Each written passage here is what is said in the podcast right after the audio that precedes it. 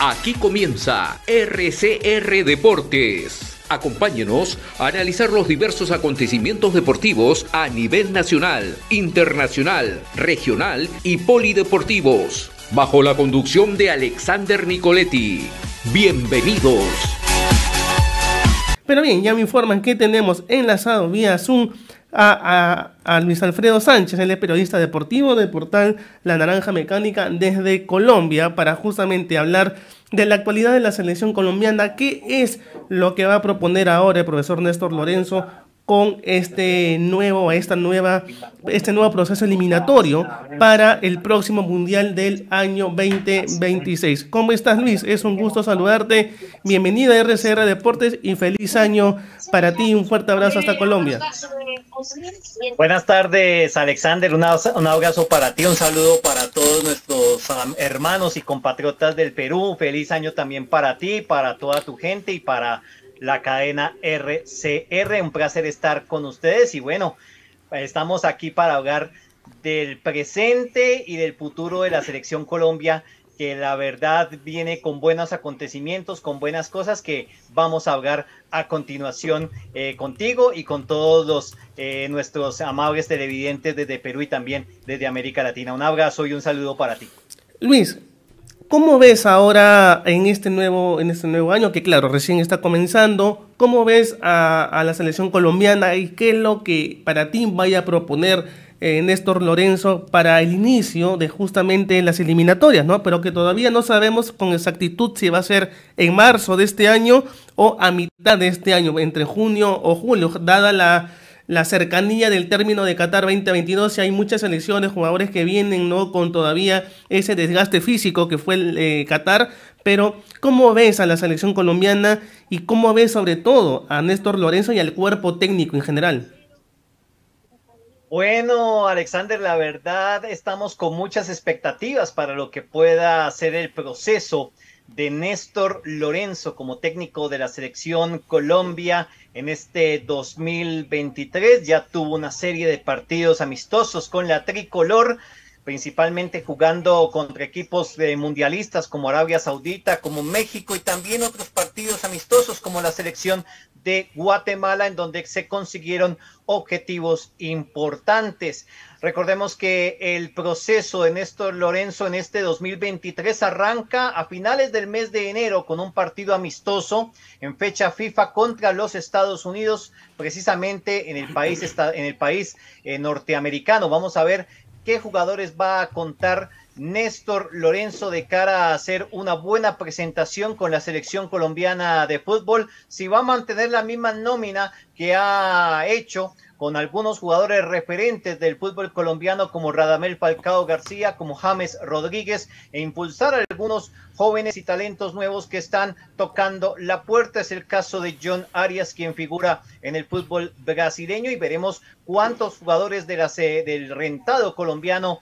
llamará el profesor Néstor Lorenzo. Pero lo más factible, Alexander y compañeros y amigos del Perú, es que la situación de Colombia en el cambio de técnico puede ser bastante fructífero de cara a esta preparación de partidos que se vienen y también a la escogencia de jugadores importantes si son del mismo proceso mundialista, como es el caso también de David Ospina, quien ataja en el Al Nacer. Veremos qué otros jugadores de esta camada importante de jugadores colombianos van a estar presentes de cara a este partido amistoso y también a lo que se viene, como dices perfectamente. La selección Colombia tiene eh, esta temporada eh, o este año la obligación de aclimatarse a un nuevo técnico, de buscar nuevas estrategias. Se ha mostrado bastante positivo hasta el momento el inicio de la, del proceso de Néstor Lorenzo con la selección Colombia, con partidos amistosos recientemente dichos, y veremos si esta es una buena posibilidad para alcanzar los objetivos y el principal objetivo es llegar con buen pie para las clasificatorias sudamericanas de cara al año 2026. El proceso apenas está formando y esperemos que sea bastante positivo para sacar jugadores y también para sentar un esquema que funcione de cara a lo que se va a buscar, que es la clasificación a la Copa del Mundo.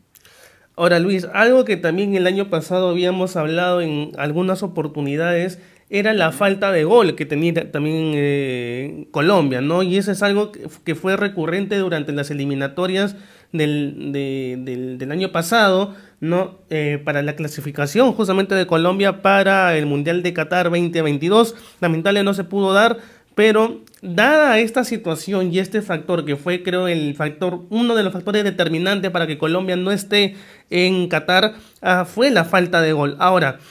¿Cómo has visto tú justamente ese tema y ese factor tan importante de Colombia? ¿no? Si bien es cierto, con Néstor Lorenzo quizás ha mejorado un poco en el transcurso y en el papel, pero eh, se ha visto en partidos amistosos que sí, es importante que se haya mejorado eso, ¿no? Pero la verdad, la verdad y lo verdadero se va a dar en las eliminatorias. Exacto, Alexander, la verdad estamos esperanzados por esta eh, recuperación en tema de gol, como tú manifestaste, lo que le costó a Colombia la eliminación de la Copa del Mundo de Qatar 2022. Llevamos, eh, llevábamos casi siete partidos consecutivos de clasificatoria a la Copa del Mundo con Reinaldo Rueda como técnico sin anotar gol. Y ahora en estos partidos de carácter amistoso se ha, se ha recuperado esa sensación principalmente teniendo como referencia a Radamel Falcao García que él ya manifestó el hombre de Rayo Vallecano de España que quiere volver a jugar una Copa del Mundo y está trabajando para eso. Veremos cómo llega también Luis Sinisterra, quien está en estos momentos en la Liga Premier de Inglaterra, cómo se encuentra también Luis Fernando Muriel, si es capaz o no de estar en este nuevo proceso con la selección Colombia, lo mismo Dubán Zapata. Y obviamente otras estrellas colombianas que están incursionando como delanteros.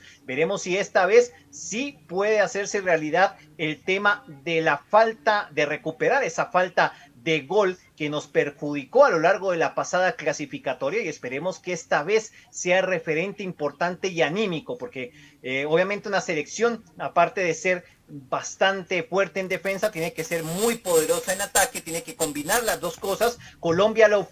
no lo fue en, el proceso clasificatorio anterior, recibía pocos goles, pero también no marcaba absolutamente nada. Así que esta vez es una oportunidad de oro para nuevos talentos del fútbol colombiano referentes que están en estos momentos en otras ligas que no son tan fuertes, como es el caso de la Major League Soccer, en donde vimos a lo largo de estos partidos de preparación con Néstor Lorenzo a jugadores que pueden marcar tendencia, que juegan como delanteros también principales que no los teníamos acá en el radar de, de la, del seguimiento a varias estrellas colombianas. Más que todo estamos, eh, el técnico Lorenzo ha preferido eh, no solamente llamar delanteros del fútbol europeo que estén en buen nivel en Europa, sino también de otras ligas importantes, como es el caso de, de la Major League Soccer y veremos también qué pasa. El Chicho Arango, por ejemplo, el ex hombre de Millonarios, hoy que está en Los Ángeles Fútbol Club, puede ser un buen referente en el tema de ataque del fútbol profesional colombiano y hay otros talentos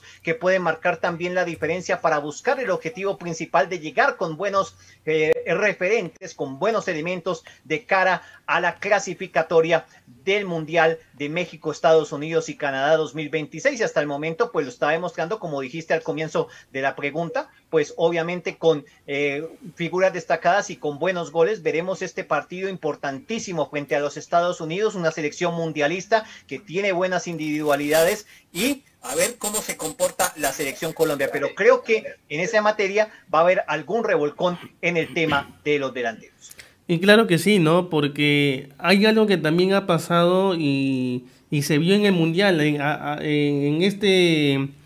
de Qatar 2022, ¿no? Es que ya ninguna selección es chica, todas las selecciones compiten por algo, ¿no? Y eh, se ha visto, se ha visto que las selecciones favoritas en Qatar no han dado la talla, han sido eliminadas muy rápido en la fase de grupos y eso también lleva a pensar que el fútbol a nivel internacional no solamente ha evolucionado, sino que también el recambio generacional ha funcionado un montón, ha funcionado bastante y ese es un claro ejemplo, ¿no? que tiene que tener todas las selecciones, que no solamente se tiene que quedar con las estrellas de antaño, digamos, que tienen las elecciones y siempre hay que respetar eso, sino que también hay, una, hay un sistema y hay una evolución de juego de cada selección y de cada futbolista también. Exactamente, Alexandre, y eso es lo que se busca más que todo con Néstor Lorenzo, el técnico de la selección colombiana de fútbol. Tiene un pasado importante de la mano de José Néstor Peckerman, porque recordemos que Néstor Lorenzo fue su asistente técnico en los procesos eliminatorios y clasificatorios de Brasil 2014 y de Rusia 2018 con la selección Colombia. Es la primera vez que toma una selección nacional como director técnico en propiedad, como seleccionador nacional, y obviamente ustedes lo conocen perfectamente después de su paso por el Club Melgar de Perú. Así que Lorenzo, veremos qué estrategia y qué, eh, con sus ayudantes, qué estrategia y cómo va a cuadrar el tema de la selección nacional de Colombia. En el balance que hizo el año pasado, en el mes de diciembre, Néstor Lorenzo dijo que, se, que hubo mucho progreso, y sí, hubo bastante progreso con los partidos amistosos demostrados, pero que falta mucho camino por recorrer. Apenas estamos comenzando este proceso con el profesor Lorenzo que hasta el momento está dejando frutos porque hay jugadores que no estaban tenidos en cuenta en la, en la edición pasada o en el referente pasado con Reinaldo Rueda y ahora se están viendo jóvenes prospectos que ojalá tengan la oportunidad de destacarse en la selección colombiana de fútbol de cara a lo que se viene y formar una plantilla competitiva o una mezcla entre veteranos y jóvenes que apenas están comenzando su proceso con la selección y el objetivo básico es principal es la remodelación de jugadores, la búsqueda de nuevos talentos para la selección Colombia. Yo creo que Néstor Lorenzo puede dar con el camino correcto de cara a buscar esa clasificación. Eh, primero, hacer un buen papel en la Copa América del próximo año y después buscar la clasificación a la Copa del Mundo y obviamente teniendo en cuenta eh, Alexander y compañeros de Perú, pues que va a aumentar el cupo de, de, clasificados por Sudamérica para la Copa del Mundo y es una buena oportunidad para que Colombia, quien no estuvo presente en el Mundial pasado, pues tenga la ocasión, la oportunidad de estar y de volver después de mucho tiempo a una Copa del Mundo. Ahora Luis, eh, justamente has tocado el tema de, de los cupos, ¿no? que son seis cupos y medio, en total serían casi siete cupos para Sudamérica, de diez selecciones que siete irán al próximo Mundial. ¿Crees que esta, esta decisión de que sean seis cupos y medio para Sudamérica, prácticamente siete cupos para Sudamérica, le quite un poco la competitividad a las eliminatorias sudamericanas o al contrario va a, va a reavivar la, la, competencia, va a reavivar para ver qué selección tiene la mejor estrategia y sobre todo los técnicos que han llegado, ¿no? Por ejemplo, eh, tienes a Gustavo Costas en Bolivia, ¿no? Tienes a, a Peckerman también que está en, Venezuela, entonces son selecciones que poco a poco se van eh, fortaleciendo, inconformando seguramente eh, y van a hacerlo seguramente un buen equipo y un equipo sólido para estas nuevas eliminatorias. Pero, ¿crees que le viene bien el aumento de, eh, cupos a Sudamérica o, que, o crees que esto va a perjudicar un poco en el nivel competitivo? A mí, Alexander, eso es lo que más me preocupa, ¿no? El nivel de cómo van a llegar las elecciones sudamericanas sabiendo que hay tantos cupos disponibles para ir a la Copa del Mundo.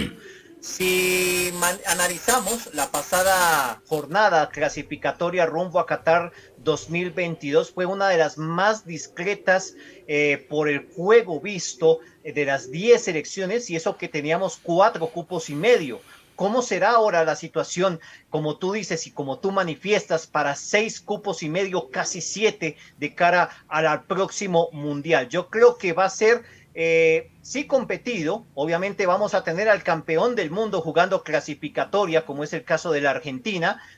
también a Brasil que intentará buscar con un nuevo seleccionador nacional recuperar esa gloria perdida en la pasada Copa del Mundo. ¿Cómo van a llegar las selecciones que están en estos momentos con un proceso de renovación de jugadores como el caso de Colombia, como el caso también de Chile, como el caso también de Paraguay y la selección peruana? y hasta el momento veremos cómo también va a influir si se va a quedar o no Gustavo Alfaro como técnico de la selección nacional de Ecuador. Básicamente espero una eliminatoria, una clasificatoria no tan competida por el número de cupos disponibles. Eh, en cualquier momento, por ejemplo, puede haber una o dos derrotas consecutivas y hay margen de error en esta clasificatoria, porque obviamente los cupos y los puntos van a ser menores como, como no pasaba en el Mundial en las clasificatorias anteriores, que eran cuatro cupos y medio. Vamos a ver cuál es el número mágico para lograr la clasificación por lo menos a la repesca del Mundial de Estados Unidos, Canadá y México. Veremos a ver si se puede con más de 20 puntos o 25 puntos o 23 puntos. Esta, eh, la, clasificatoria sudamericana pasada fueron entre 25 o 26 puntos para el cuarto lugar, cuando normalmente antes el número mágico era 28 puntos. Fue de más a menos esa clasificatoria y esperemos con el nivel de los demás equipos, con el nivel que se va a ver a lo largo de esta Copa de, la clasificatoria al Mundial de Qatar, no sea eh, tan lamentable el nivel futbolístico sino que al contrario, emerja, como, como anteriormente manifesté en el comienzo de este comentario, que si Argentina, el campeón del mundo, que Brasil, vamos a ver cómo va a recuperar y las demás eh, selecciones de Conmebol, porque es el momento, obviamente tenemos al campeón del mundo y es el momento de refrendarlo para el Mundial de 2026 con un mejor nivel. Se mostró muy bien Argentina en, ganando el Mundial, pero Brasil no lo hizo. Ecuador eh, trató de llegar a los octavos de final y no lo consiguió y Uruguay fue una decepción terrible. Y eso me parece cómo llegan en el nivel eh, para el próximo mundial. Veremos si evolucionamos o involucionamos, que es otra situación de juego. Yo creo que Alexander va a ser una eliminatoria muy peleada, una clasificatoria muy peleada pero con menor cantidad de puntos de cara a lograr el objetivo de clasificar a la Copa del Mundo. Veremos si esta vez eh, no influye esa situación de los siete cupos directos y podamos ver un mejor fútbol competitivo de cara en los próximos años y ese punto de partida será la Copa América del año 2024. Y hablando de la Copa América, Luis, del, del 2024, eh, hay que también tener en cuenta, ¿no? Que son las 10 selecciones sudamericanas, las tres justamente que son las eh, quienes van a ser la, eh, sedes, ¿no? De este mundial y son tres cupos más que va a tener con CACAF para hacer esta Copa Copa América, ¿no? Que se ve interesante, ¿no? Por el también el nivel competitivo que se va a realizar en, en Estados Unidos, que es muy probable que Estados Unidos sea sede de la, de la Copa América del 2024 y eh, sobre todo también eh, va a generar expectativas, ¿no? Referente a lo que vayan a hacer también las elecciones ya con miras al próximo mundial.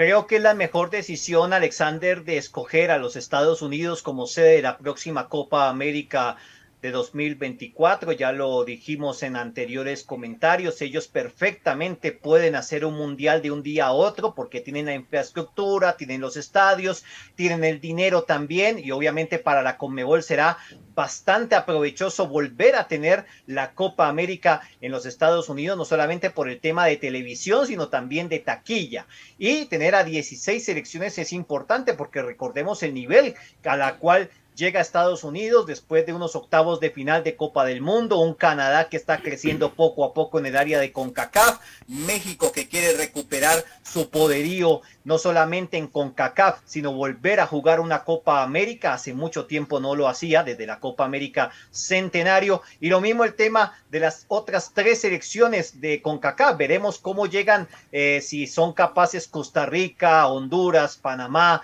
de pelear por esos tres cupos a la Copa América o si llega alguna sorpresa como pasó en la pasada clasificatoria con la clasificación de Curazao, que puede ser una, una selección tenida en cuenta de las islas o Jamaica de pronto, que también estuvo en la Copa América eh, Centenario pasada. Vamos a ver cómo va a llegar esta situación y para Sudamérica es un buen nivel eh, llegar a esta Copa América, las 10 selecciones comprometidas, Argentina tratando de defender el título conseguido en territorio brasileño y también veremos también a Brasil cómo llega en la época post-Tite, después de la salida del adiestrador brasileño, quién va a ser el nuevo seleccionador, que todavía no se sabe, y también obviamente el desarrollo de las elecciones importantes. Esa, eso es un buen preparativo de cara a lo que se va a venir para la clasificatoria de la Copa del Mundo y también para participar, para participar los eh, países de la Comebol en una Nations League de la UEFA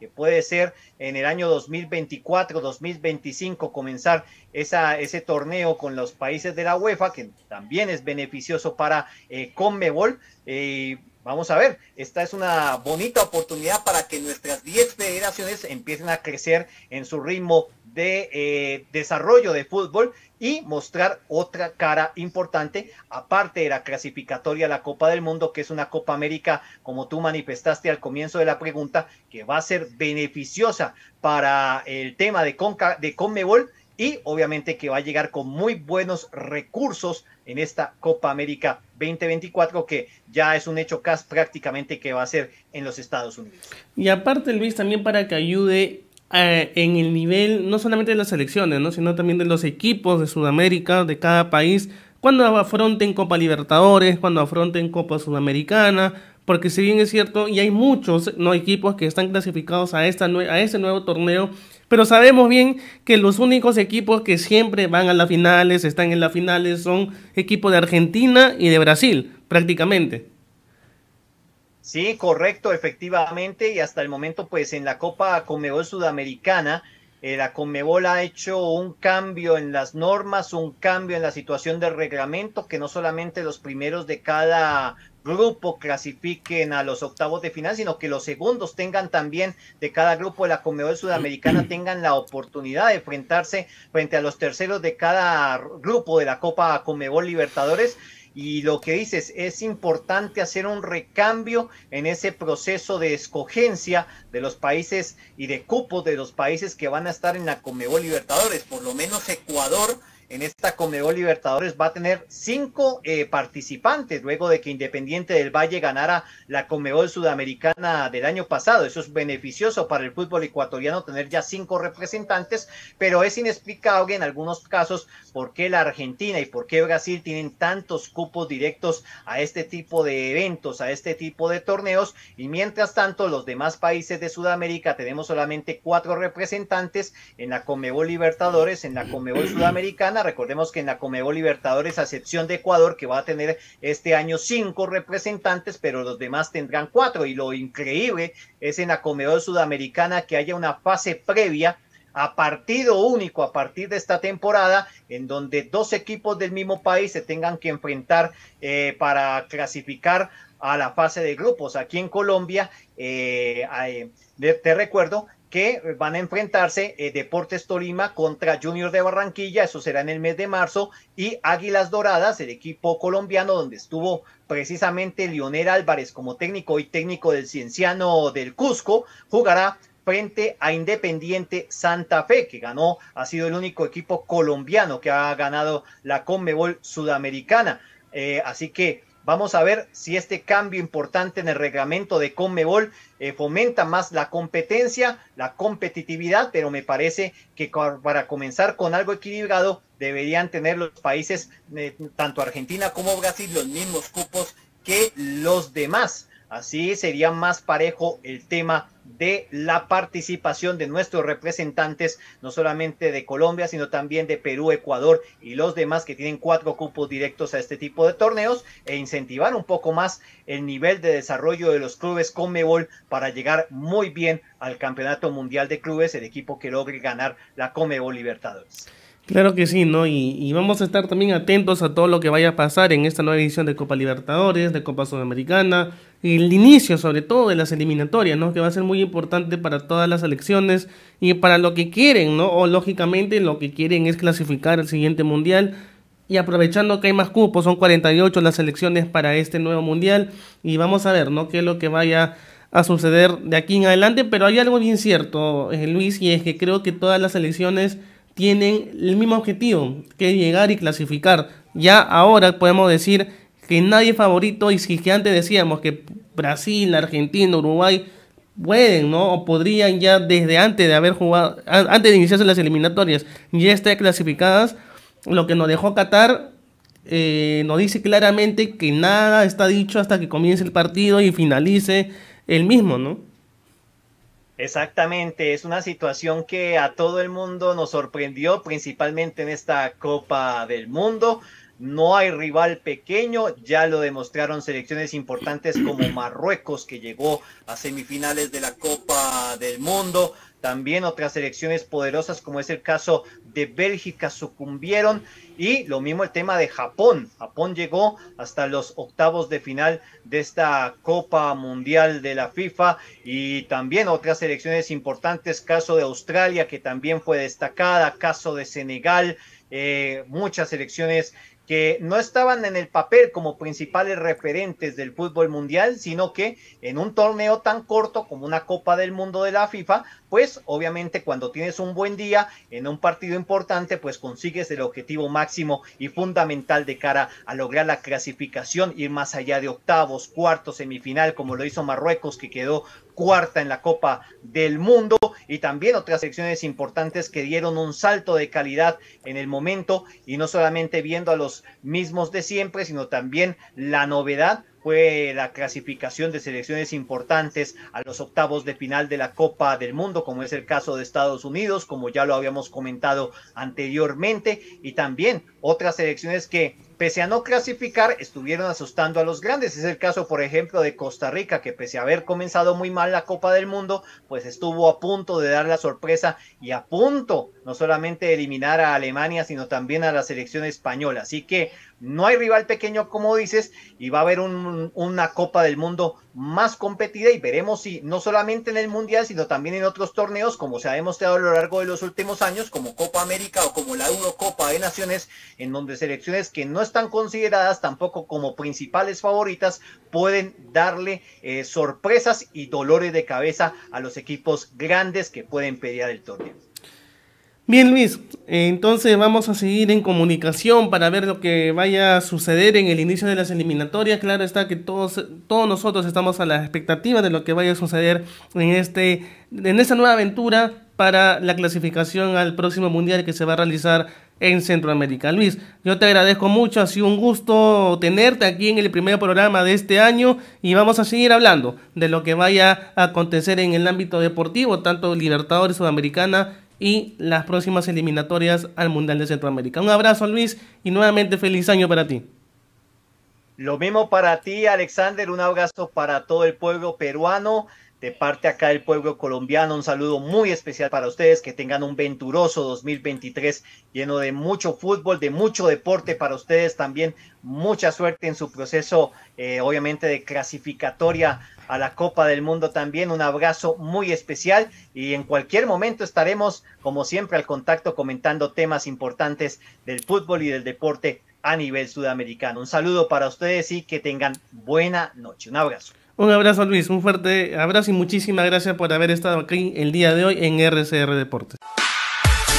Esto fue RCR Deportes. Retornamos mañana con más información del mundo deportivo.